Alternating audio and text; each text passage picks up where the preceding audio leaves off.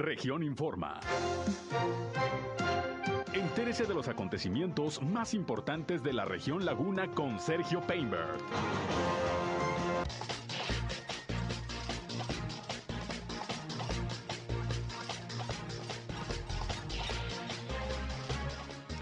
Bienvenidos, ¿qué tal? ¿Cómo están? Muy buenos días, un placer, un gusto, como siempre, saludarles aquí en nuestra primera emisión de Región Informa. En este martes, martes 8 de marzo del año 2022, Día Internacional de la Mujer, y aquí estamos listos como todos los días para llevarles la información más importante, lo más relevante de lo que ha acontecido aquí, sobre todo en la comarca lagunera, en Coahuila y en Durango. Ya estamos transmitiendo a través de la señal del 103.5 de frecuencia modulada Región Radio, una estación más del grupo Región, la Radio Grande de Coahuila. Yo soy Sergio Peinbert, usted ya me conoce y como siempre les invito no solamente a escucharnos, sino también a entrar en contacto con nosotros. Si tienen algún reporte, comentario, alguna sugerencia, algo que deseen expresarnos, pues aquí estamos como siempre a su disposición, listos para atenderles. Nuestra línea telefónica 871-713-8867, 871 713-8867. Ahí estamos, como siempre, listos para atenderles. Nos pueden llamar o mandar mensajes de WhatsApp. Igualmente estamos en Facebook y en Instagram, en región 103.5 Laguna. Saludamos a quienes ya nos siguen a través de Facebook Live. Estamos transmitiendo en vivo y en directo desde nuestra cabina de radio a través de esta red social. Gracias por su atención también en este mecanismo de comunicación y a mí me encuentran en Sergio Peinber Noticias, también en Facebook, en Twitter, en YouTube, en Instagram y en sergiopeinber.com, mi portal web de información que les invito a visitar. Como siempre, ahí están nuestros enlaces para que nos escuchen en nuestras transmisiones de radio. Y vámonos rápidamente con un resumen inicial de las noticias más importantes que les iré llevando a lo largo de este espacio. Las principales.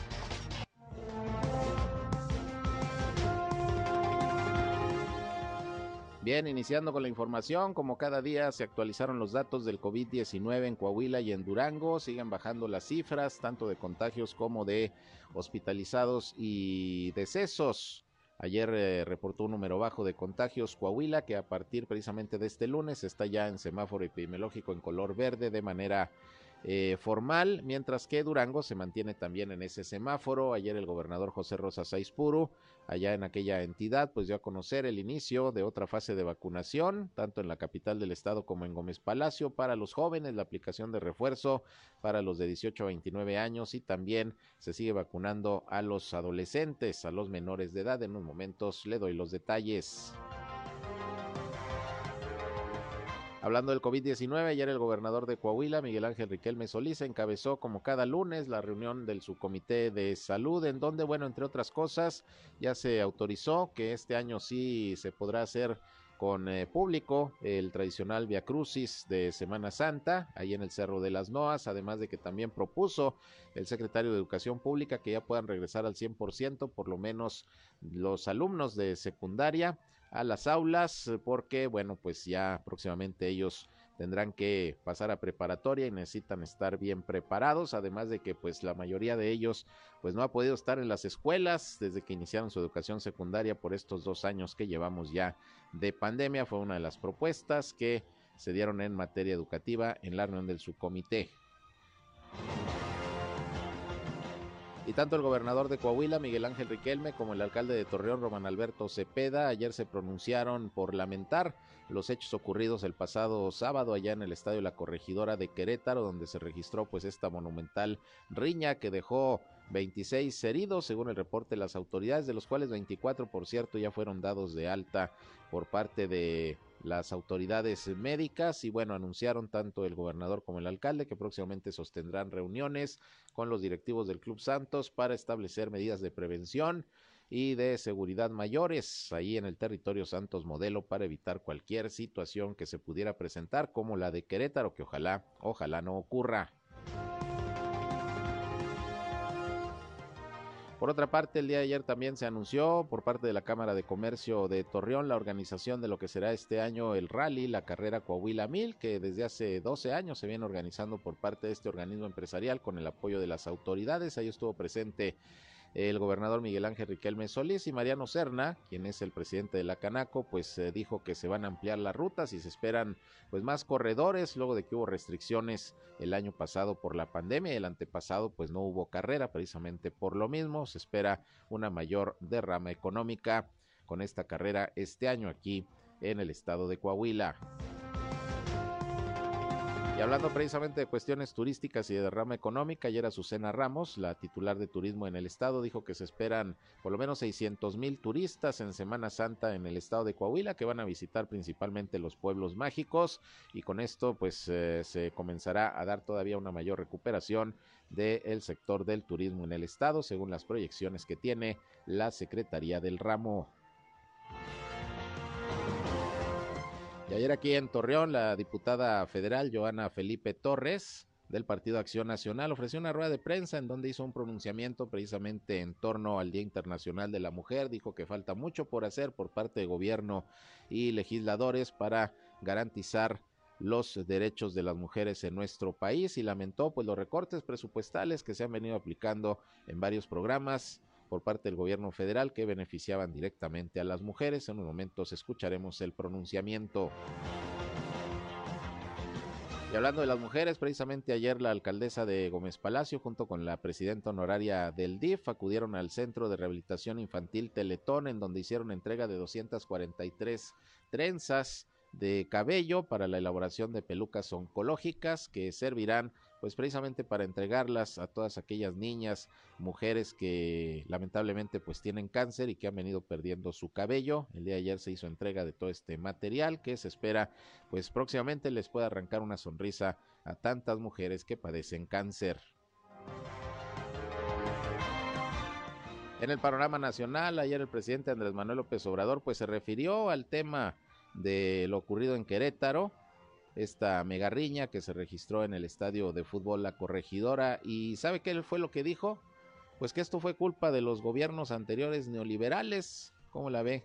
Vaya críticas que se han lanzado al presidente por haber echado la culpa a los anteriores gobiernos neoliberales por lo que pasó ahí en el estadio de fútbol. Pero bueno, pues eso fue lo que comentó el presidente. Mientras tanto, pues hoy se espera una reunión de los eh, representantes de cada uno de los equipos de la Liga Mexicana de Fútbol para que se tomen decisiones respecto a qué va a pasar con el tema del equipo del Querétaro. Ya se habla de su posible desafiliación de la liga, se habla de la suspensión en lo que resta del año de partidos con público en el estado de la corregidora. En fin, pues vamos a ver qué decide la Federación Mexicana de Fútbol ante estos lamentables acontecimientos.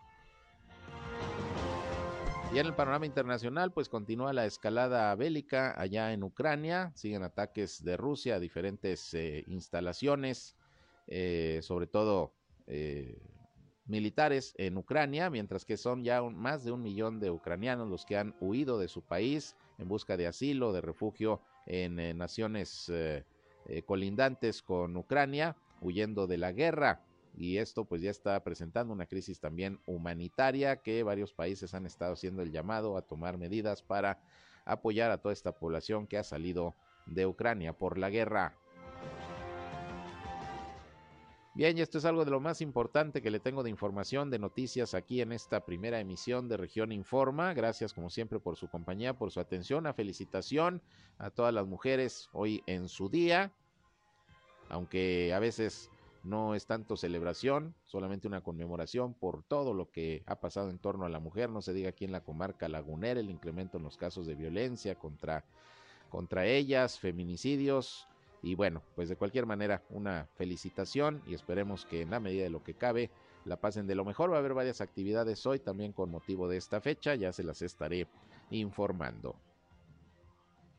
Y vámonos rápidamente al reporte del clima. Listo ya José Abad Calderón, previsor del tiempo de la Comisión Nacional del Agua. El clima. José, ¿qué tal? ¿Cómo estás? Muy buenos días. Adelante, te escuchamos. Sergio, muy bien, muy buenos días. Bueno, el día de hoy amanecimos con una temperatura mínima de 11 grados centígrados aquí en la zona urbana de Torreón. Se espera que hoy por la tarde se incrementen las temperaturas hasta llegar a los 34 o 35 grados centígrados. Ayer tuvimos una temperatura eh, máxima muy agradable de 32 grados centígrados Y bueno, se espera, repito, que hoy por la tarde tengamos temperaturas mucho, muy similares. Eh, el sistema frontal es número 34, se encuentra afectando al noreste del país. Eh, espera que hoy por la tarde se incremente la velocidad del viento, tengamos alguna tolvanera ligera aquí en la comarca lagunera. Y bueno, eh, la disminución de las temperaturas, eh, o más bien las temperaturas frescas o templadas, se estarían manteniendo todavía para el día de mañana. Muy bien, pues sí, sentimos un poquito más, un poquito más fresco eh, el día esta mañana, así amanecimos, pero bueno, pues finalmente agradables las temperaturas, ¿no? Ya no pegan tanto estos fríos. No, ya no, ya, este, si acaso por ahí el día sábado por la mañana unos 8 grados centígrados, pero rápidamente se recuperan las temperaturas. Muy bien, pues gracias como siempre por el reporte, José, buen día. Hasta luego, buen día, que estén bien. Gracias, José Abad Calderón, previsor del tiempo de la Comisión Nacional del Agua. Ahí está el reporte de hoy, así andamos en la cuestión climatológica. 8 de la mañana con 13 minutos, vámonos con el detalle de la información.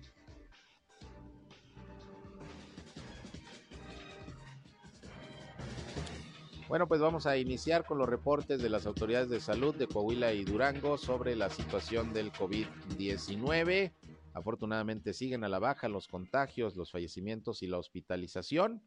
Coahuila reportó ayer solamente 17 nuevos casos positivos de virus SARS-CoV-2, lamentablemente pues otras dos defunciones que bueno, también han venido ya a la baja afortunadamente.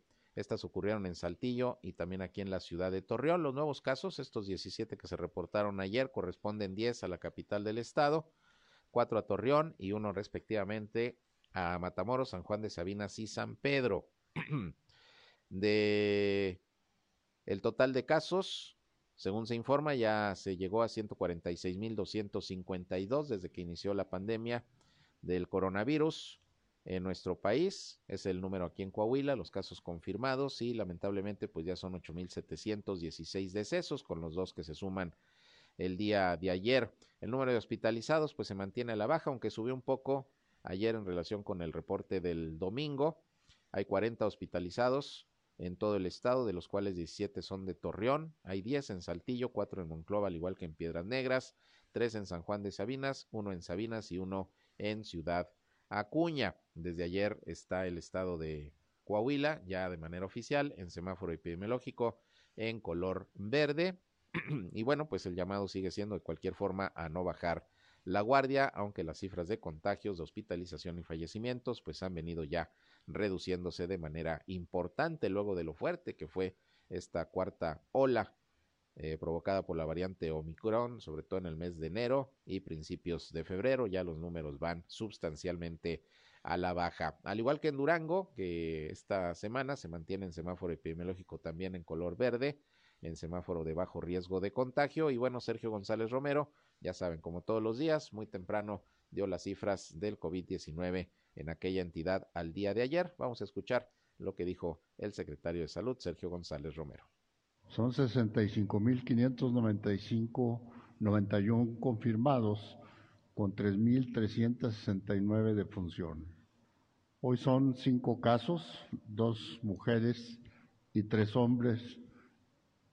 De los cinco casos fueron en el municipio de Durango y no reportamos defunciones.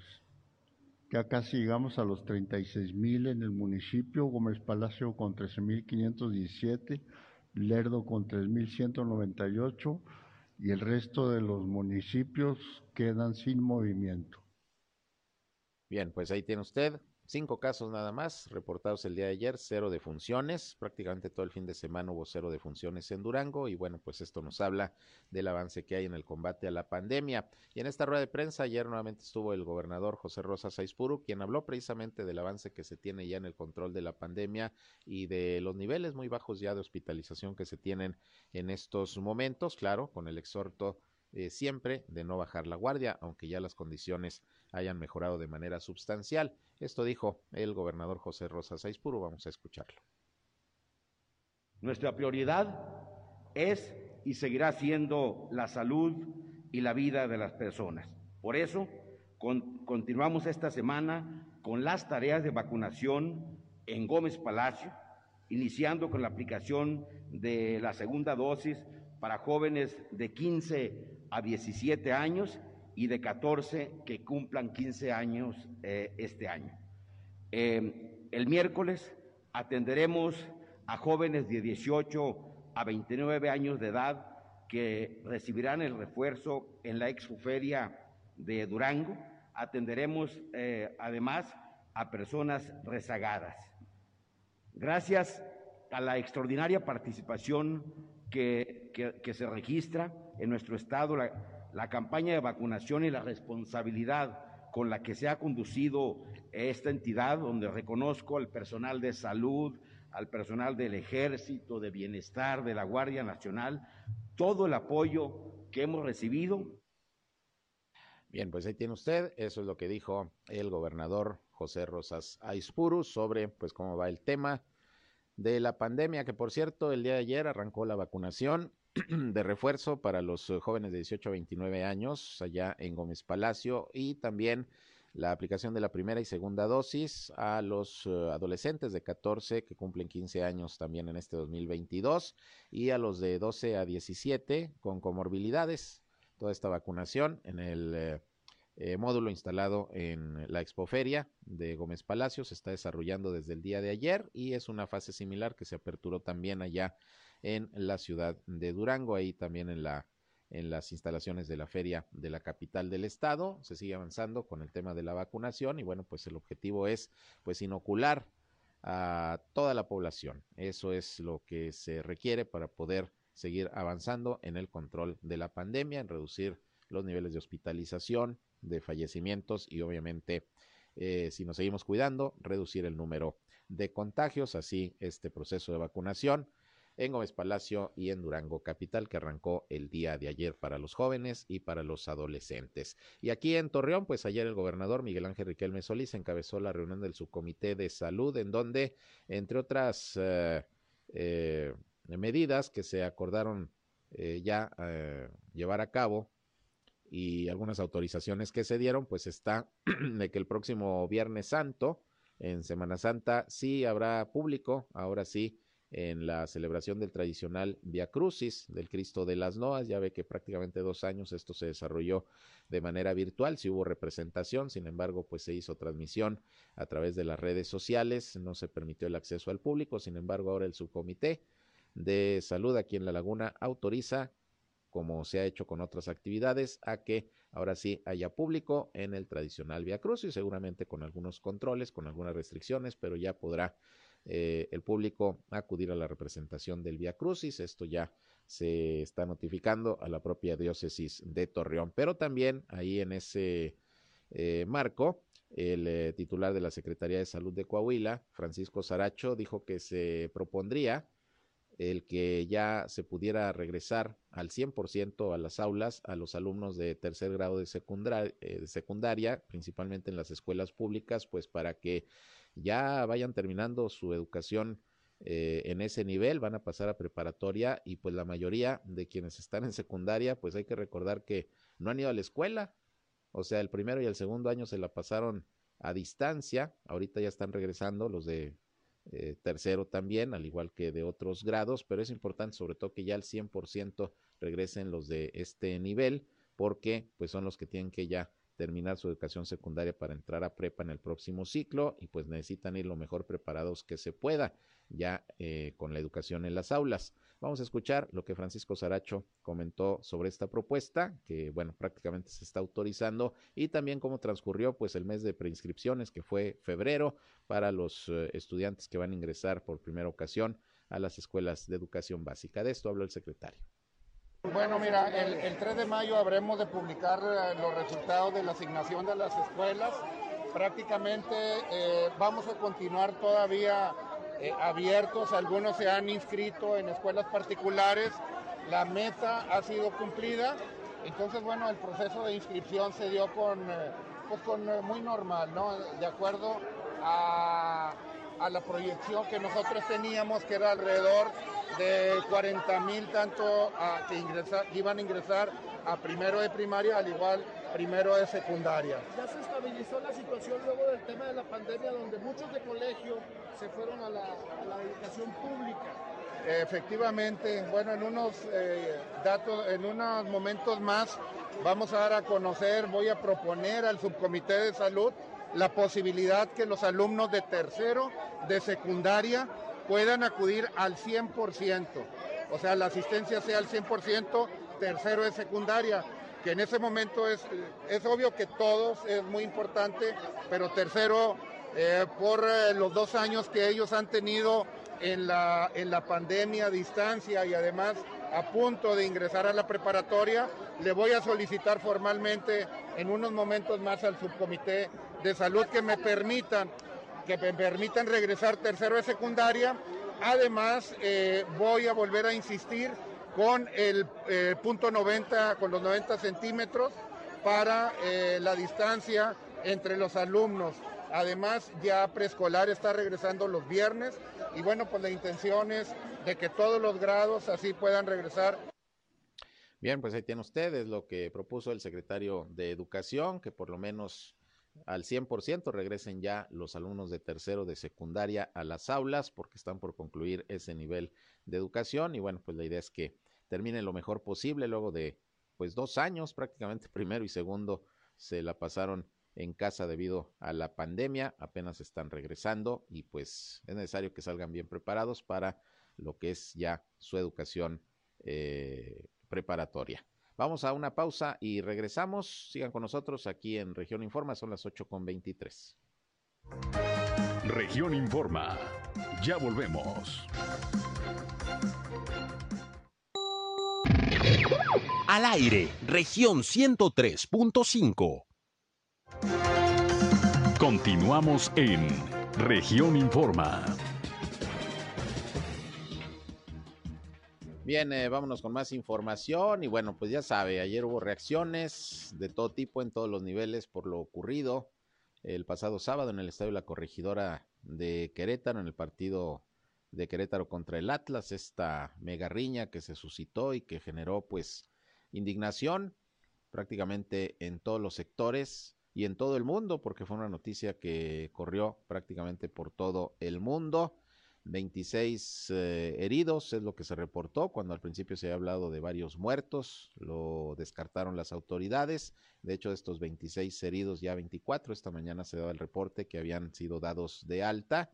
Hay dos todavía graves, un, un, joven que al parecer pues están tratando de salvarle un ojo, según lo que dio a conocer el Instituto Mexicano del Seguro Social, donde está internado, pero bueno, ese es el reporte y obviamente pues hubo reacciones en todos lados, incluyendo aquí en la comarca lagunera y ayer en principio el alcalde Román Alberto Cepeda habló precisamente de la situación que se dio en este partido de fútbol y dijo que bueno, pues eh, habrá que establecer las medidas que sean conducentes para que en los estadios, como el territorio Santos Modelo, pues haya una mayor seguridad y evitar que se presenten situaciones como la de Querétaro. También hubo la reacción del gobernador Miguel Ángel Riquelme, quien pues lamentó lo ocurrido y también habló de que se va a reforzar la seguridad. Vamos a escuchar primero al alcalde Román Alberto Cepeda, quien sobre este tema del fútbol comentó lo siguiente. Es lamentable, pero bueno, pues nos da una muestra de que hay que ser siempre cuidadosos, estar atentos, ser preventivos y estar prevenidos para que cualquier situación de esta naturaleza pues poderla evitar. Vamos a establecer comunicación con ellos, como lo hacemos cada partido, anterior a cada partido, pero bueno, pues hoy los hechos lamentables que se presentaron son una muestra de que eh, puede pasar en cualquier momento, esperemos que no se dé, vamos a hacer todo lo que esté para programar, coordinar y hacer una estrategia para no permitir hechos como que son profundamente lamentables. Para el deporte, para todo, en todos los sentidos. La venta de alcohol, las actitudes, lo que podemos prevenir con anterioridad, todo. Pues mira, yo creo que el tema es que hacerlo con responsabilidad es este hacerlo bien.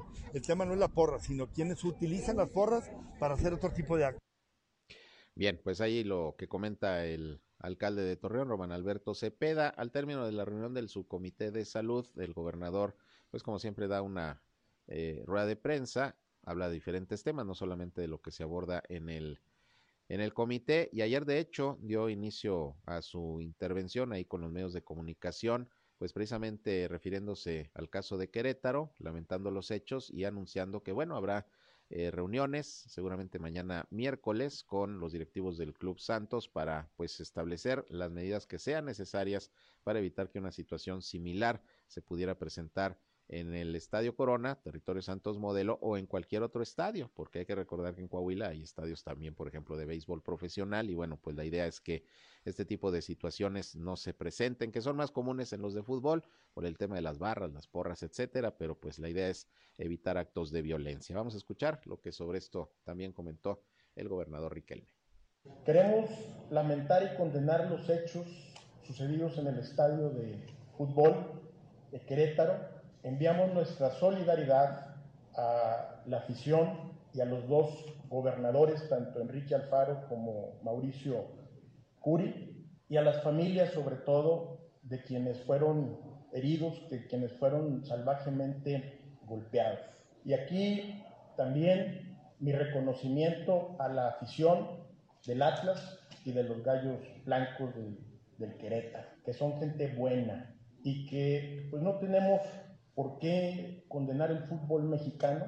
Sino darle track, como dijo Mauricio Curi, a los criminales que atentaron con una sociedad buena, con una afición buena, aprendemos de la tragedia y a pesar de que Coahuila, de que el territorio Santos Modelo tiene protocolos ejemplares, reforzaremos las medidas de seguridad en el Estado. Porque hoy en día no es cuidar a la afición, es cuidar a las familias de bien que van y asisten a un espectáculo como lo es el fútbol mexicano y que no estamos exentos de provocadores o de falsas aficiones que luego entran, como ya lo comenté, criminales vestidos con la camiseta del equipo. Eso es lo que tenemos que atender y sobre todo garantizar a las familias que acuden a un espectáculo tan noble, de unidad, como lo es el fútbol, darle las garantías de que van a estar bien. Bien, pues es eh, lo que comentó el gobernador Miguel Ángel Riquelme Solís sobre este sobre este tema. Hay que recordar que ya la Federación Mexicana de Fútbol el domingo determinó que por lo pronto no podrán eh, entrar las porras eh, visitantes a los eh, partidos, solamente la porra local. Desde mi punto de vista, yo creo que también deberían de, suspender la entrada de, estas barras locales también, no solamente las, las de visita, porque como dice el gobernador, pues en estos grupos de animación, como les llama la Federación Mexicana de Fútbol, no falta que estén ahí integrados pues eh, criminales o personas que buscan nada más delinquir, no solamente ir a apoyar al equipo, como ya se ha estado analizando el tema pues desde que ocurrieron estos hechos allá en Querétaro. Por lo pronto, pues a reforzar la seguridad en los estadios, particularmente el de fútbol aquí de primera división que tenemos en Torreón, el TSM. Y hablando del fútbol, comentario al margen, fíjese que Tomás Boy, exfutbolista y director técnico mexicano, se encuentra hospitalizado desde ayer debido a que sufrió una tromboembolia pulmonar. Según diversos medios de comunicación, el jefe Boy, quien fuera figura en Tigres y seleccionado mexicano en el Mundial de México 86, donde fue capitán del equipo y que ha dirigido pues eh, eh, a varios clubes aquí en nuestro país, se encuentra hospitalizado en el puerto de Acapulco. Eh, le deseamos pronta recuperación a Tomás Boy, polémico, todo un show en la cancha, además de que es un buen, un buen director técnico y bueno, se encuentra hospitalizado en Acapulco, al parecer está delicado por esta tromboembolia pulmonar que sufrió allá precisamente en el puerto guerrerense. Esperemos que se recupere pronto, ya estaremos informando. Esto pues ya que estamos con el tema del fútbol. Pasando a otras cosas, ayer el gobernador Miguel Riquelme también estuvo presente en la rueda de prensa donde la Cámara de Comercio de Torreón dio a conocer la organización este año nuevamente de la carrera Rally Coahuila a Mil, que desde hace 12 años se viene organizando por parte de este organismo empresarial y bueno, se espera que haya pues eh, eh, una cantidad mayor de corredores, de participantes, ya así lo está permitiendo la situación de la pandemia. Todavía el año pasado se realizó con restricciones, el año antepasado se suspendió de plano eh, el evento. Y bueno, pues ahora se, se tiene la expectativa de, de, mayor participación y de hecho se van a aumentar las rutas que los vehículos todoterreno pues eh, cubren a lo largo y ancho del territorio estatal en este rally. Vamos a escuchar a Mariano Serna, quien es el presidente de la Cámara de Comercio de Torreón, quien dio detalles de cómo se está organizando para este año. Será ya por el mes de agosto este rally Coahuila Mil. En la Cámara de Comercio, Servicios y Turismo de Torreón nos complace mucho presentar este, este evento, este rally de off-road que lo venimos realizando desde hace ya más de 12 años. Este, en esta ocasión vamos a tener eh, la edición número 12, 12 de la ruta turística y la número octava del rally de profesional. Eh, este año en particular, el rally va, va, a salir de la ciudad de Piedras Negras para llegar a la ciudad de Cuatro Ciénegas, al pueblo mágico, y luego después vamos a llegar hasta la ciudad de Torreón. Las rutas turísticas en esta ocasión van a ser dos, vamos a tener dos rutas turísticas. Una que va a salir desde Saltillo a Cuatro Ciénegas para llegar a Torreón y la segunda ruta turística vamos a volver a salir de aquí con el apoyo ahora de nuestro alcalde. Vamos a volver a salir ahora desde Torreón para llegar a Cuatro Ciénegas y regresar a Torreón. Esto implica pues mayor, eh, mayor este, organización, es un poco más grande. Se va a llevar del 4 al 7 de, de agosto de este año.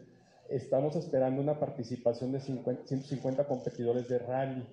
El año pasado tuvimos 109, esperamos incrementarlo hasta 150 competidores de rally.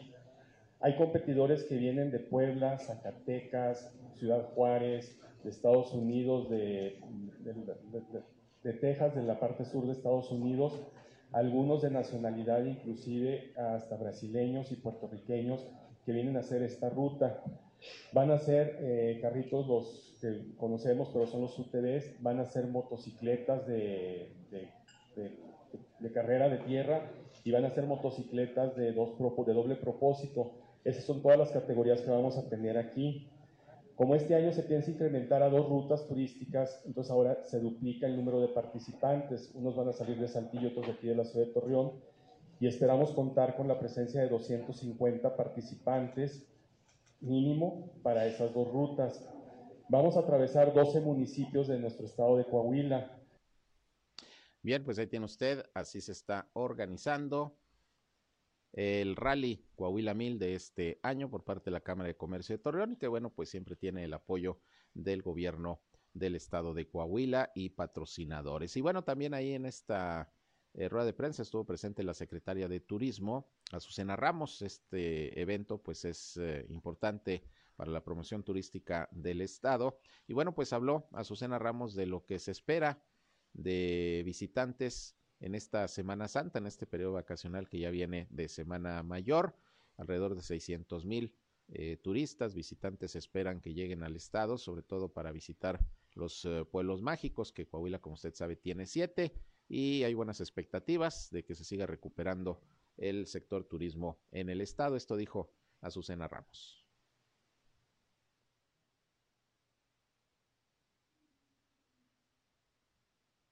Bien, en un momento la tenemos lista. Eh, comentó Azucena Ramos que se espera, además de la, de la visita de todos estos eh, turistas, pues obviamente también una buena eh, derrama económica, sobre todo por el aumento en la ocupación hotelera. Ahora sí está lista, escuchemos lo que dijo la secretaria.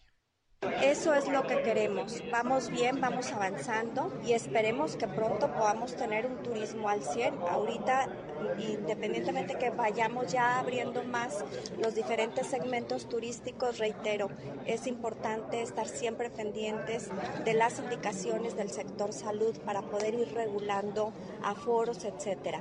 Esperamos que para estas vacaciones de Semana Santa puedan llegar a Coahuila por lo menos 600 mil visitantes y podamos tener tener una, de, una derrama eh, mayor a los 600 mil, eh, los 600 millones de pesos. Entonces, esto es lo que está proyectado. Lo estamos proyectando porque el año pasado también, bueno, tuvimos alrededor de 500 mil visitantes y una derrama económica aproximada de 504 mil pesos. 504, 504 millones de pesos. Entonces, es por ello que en esta ocasión mejora, estamos mejorando y está proyectado eh, pues poco más de 600 millones de pesos en derrame económico. Una ocupación hotelera que nosotros estamos esperando promedio estatal de un 65%. El año pasado tuvimos una ocupación hotelera del 60.6%. Esperemos llegar al 65% en ocupación hotelera. Bien, pues ahí está lo que dijo Azucena Ramos, pues se va recuperando el sector turismo, que fue uno de los más golpeados, usted sabe, durante todo lo que ha sido este tiempo de, de pandemia. eh, pero ya el año pasado hubo una recuperación, 2022 se espera que sea todavía un mejor año para el sector turismo. Y no solamente aquí en, Coahuila, en Durango, en la comarca lagunera, sino prácticamente en todo, en todo el país, porque, pues sí, repito, vaya golpe eh, que recibió este sector en todo México y prácticamente en todo el mundo. Bien, por otra parte, fíjese que eh, el día de ayer hubo algunas manifestaciones de protesta ahí en la presidencia municipal de Lerdo, luego de que se dio a conocer que a una eh, persona de la tercera edad, doña Rebeca Villegas, viuda de Naúl, así se llama, eh, el Zapal le está imponiendo una multa de 22 mil pesos porque supuestamente tiene una toma clandestina de agua en su casa lo cual apenas supuestamente el Zapal lo iba a investigar, sin embargo, ya la multa se la aplicaron. Ella tiene 85 años de edad, siempre ha pagado puntualmente su recibo y niega rotundamente tener una toma clandestina.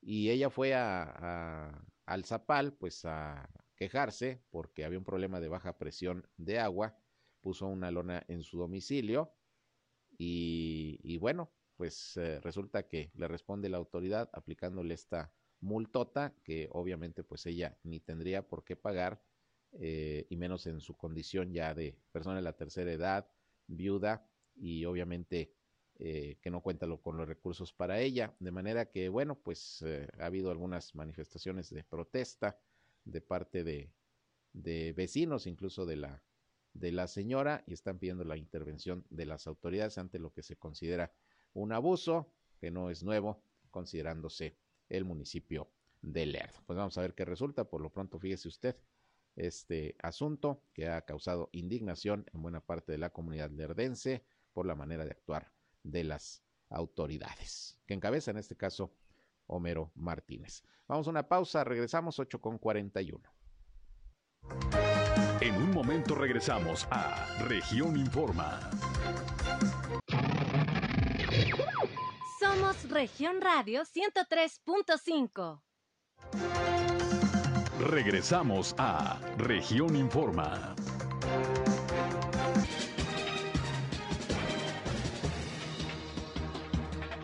Bien, continuamos con más información, 8 de la mañana con 44 minutos y bueno, pues eh, como usted sabe, Día Internacional de la Mujer hoy se conmemora y pues ya desde hace varios días se han estado llevando a cabo diversas actividades por parte de colectivos, de dependencias dedicadas a la atención de la mujer. El domingo, si usted recuerda, pues hubo algunas movilizaciones, algunas marchas que se realizaron desde Lerdo hasta Torreón con motivo de esta fecha. Y bueno, pues hoy seguramente habrá algunas actividades más, no movilizaciones, eh, ya prácticamente las que se habían anunciado se realizaron el domingo, afortunadamente con un saldo blanco, salvo algunas pintas por ahí que hubo en, algunos puntos de la Plaza Mayor.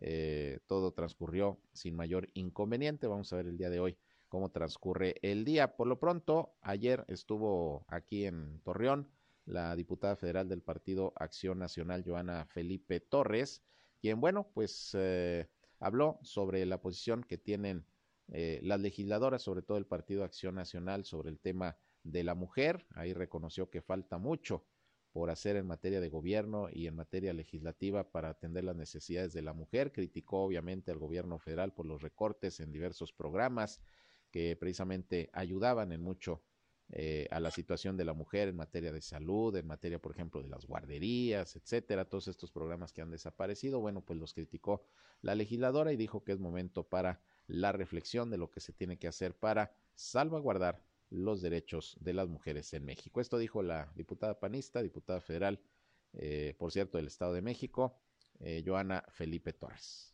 Quiero eh, primero señalarles que en el Partido Acción Nacional estamos muy conscientes de que la fecha del 8 de marzo no se celebra. En la fecha del 8 de marzo nosotros tenemos que hacer una gran reflexión y una agenda para ayudar a las mujeres y para garantizar todos sus derechos, los derechos civiles, los derechos laborales, los derechos educativos. En todo existe una gran brecha de desigualdad a nivel mundial, pero también dentro de nuestro país.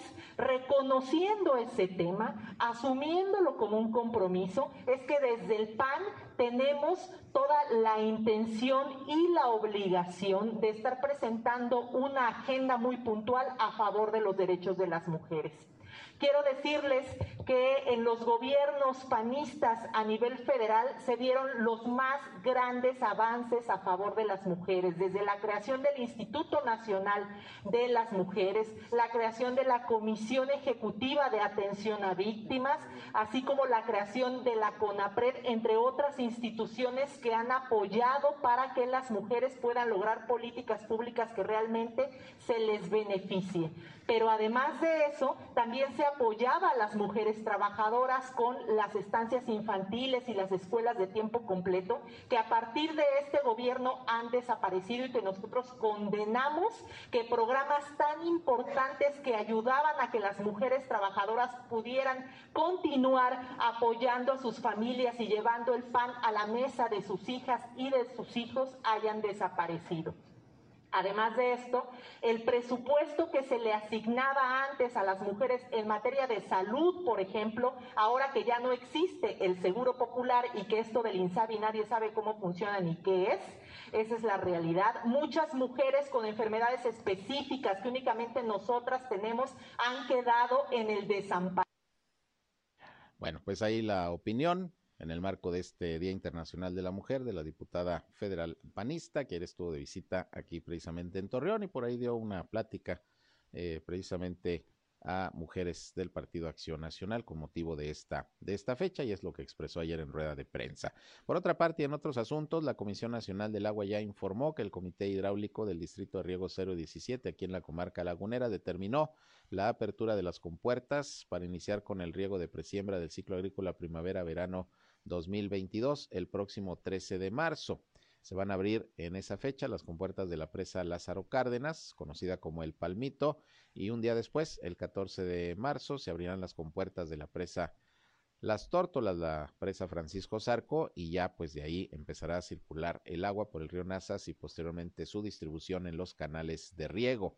La extracción inicial será de 225 millones de metros cúbicos, los cuales se van a entregar mediante los diferentes puntos de control de las 17 asociaciones civiles de usuarios que integran el distrito de riego 017. Con ellos se van a poder irrigar más de 53 mil hectáreas durante la presiembra que va a durar aproximadamente 25 días. Para los riegos de auxilio, señala la Comisión Nacional del Agua, contemplados en el plan de riegos, se considera un eh, volumen disponible de 675 millones de metros cúbicos de los 900 millones de metros cúbicos previamente autorizados por el Comité Técnico, eh, Técnico Operador de Obras Hidráulicas para este ciclo agrícola. Se van a extraer 900 millones de metros cúbicos. Va a arrancar la extracción con 225 millones de metros cúbicos para la presiembra y el resto los 675 que faltarían, pues ya se irán eh, eh, extrayendo a medida que pues el riego lo vaya necesitando. Y aquí pues aprovechamos como siempre eh, de hacer un llamado a la población para que tenga cuidado, no se metan a los canales de riego, a nadar, a refrescarse, a sacar agua porque es muy riesgoso. Ya ve que cada que hay circulación de agua por los canales, lamentablemente Suceden tragedias, personas ahogadas por accidentes o porque irresponsablemente se meten a nadar, en fin, haga caso de veras a lo que disponen las autoridades, no se metan a los canales de riego porque ya en unos días más va a comenzar a circular el agua por los mismos para iniciar con el ciclo agrícola de este año. Bien, 8 de la mañana con 50 minutos, vámonos con algunas notas de carácter nacional. Nacionales.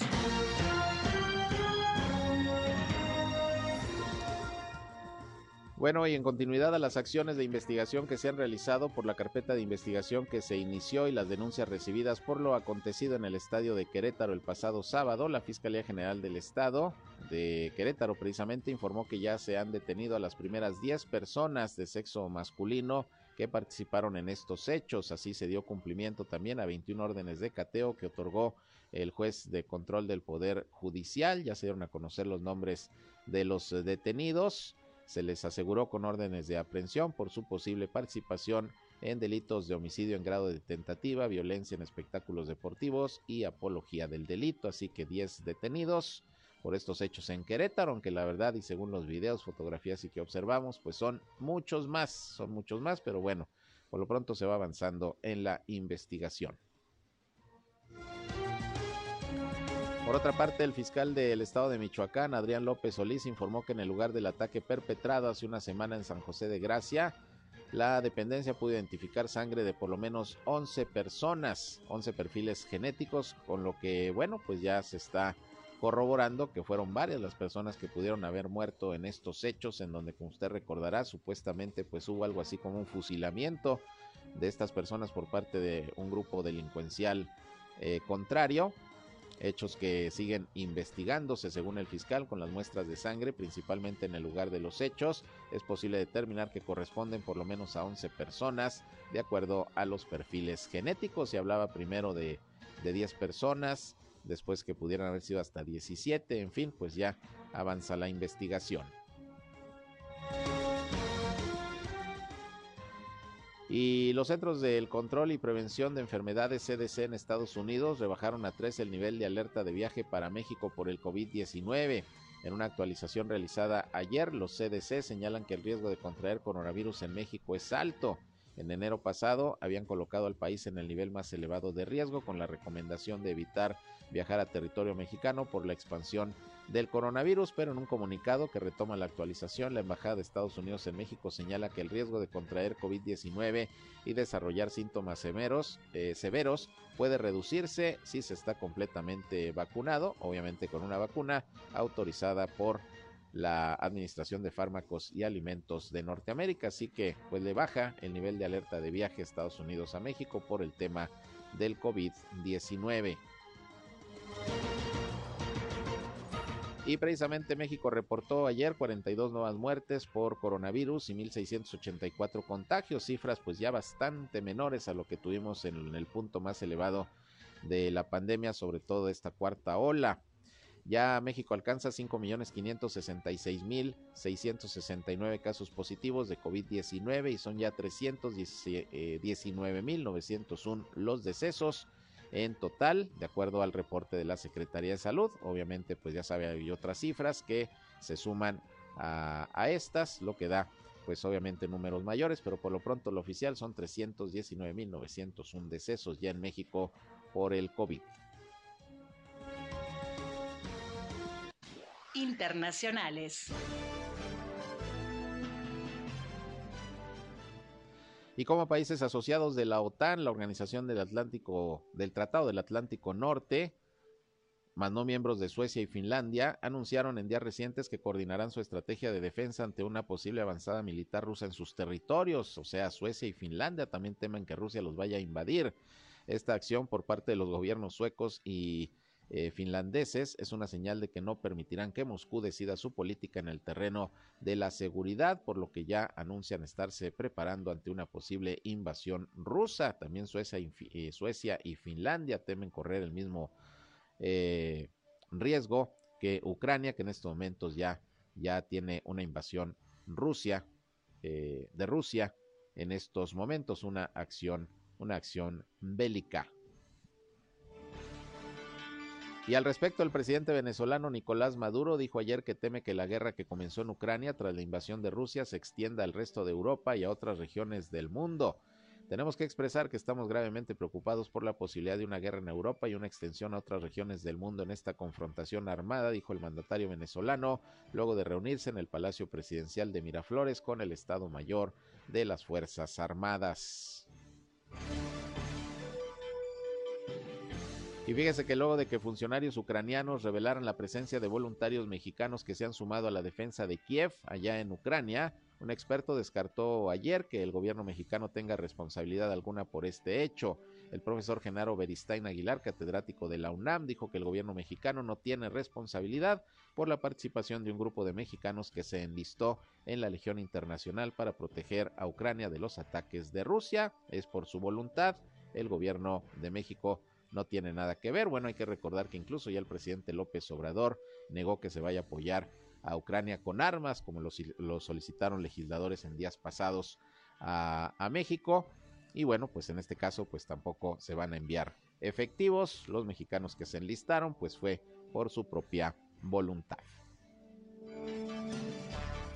Y con esto llegamos al final de esta emisión de Región Informa, la primera del día. Gracias por su atención. Están ustedes bien informados, bien informadas y recuerden que a la una de la tarde estaremos nuevamente con ustedes en nuestra segunda emisión, aquí a través del 103.5 de frecuencia modulada Región Radio, una estación más del grupo Región La Radio Grande de Coahuila. Yo soy Sergio Peinbert, usted ya me conoce, pásenla de lo mejor. Y aquí nosotros les seguimos informando. Enseguida, mi compañera Jackie La Bambi Villarreal, que les tiene como todos los días música, información, comentarios, promociones y todo para que sigan disfrutando de esta mañana en esta frecuencia. Buenos días. Esto fue Región Informa. Ahora está al tanto de los acontecimientos más relevantes. Lo esperamos en la próxima emisión.